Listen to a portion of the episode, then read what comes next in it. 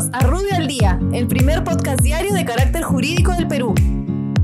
Buenos días, soy Raúl Campana, abogado del estudio Rubio Leguía Norma. Estas son las normas relevantes de hoy, lunes 6 de julio del 2020. Ejecutivo. El gobierno, mediante decreto de urgencia, deja sin efecto el feriado nacional del miércoles 29 de julio. Aprueba el apoyo económico solidario a favor de los deudos del personal de la salud fallecidos a consecuencia del COVID-19 y autoriza de manera excepcional a los gobiernos regionales y a las municipalidades a utilizar hasta el 25% de los recursos provenientes del canon, sobre canon, regalía minera y Fondo de Desarrollo Socioeconómico de Camisea para garantizar las actividades de emergencia vinculadas al COVID-19 y a la continuidad de la prestación de los servicios públicos esenciales respectivamente.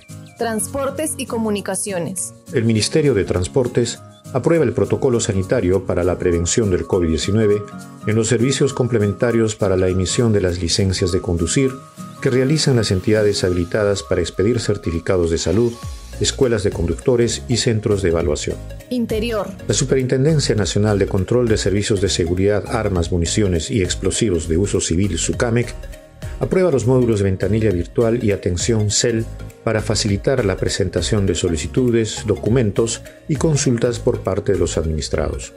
Muchas gracias, nos encontramos mañana. Para mayor información, escríbenos a comunicaciones.rubio.pe. Rubio, moving forward.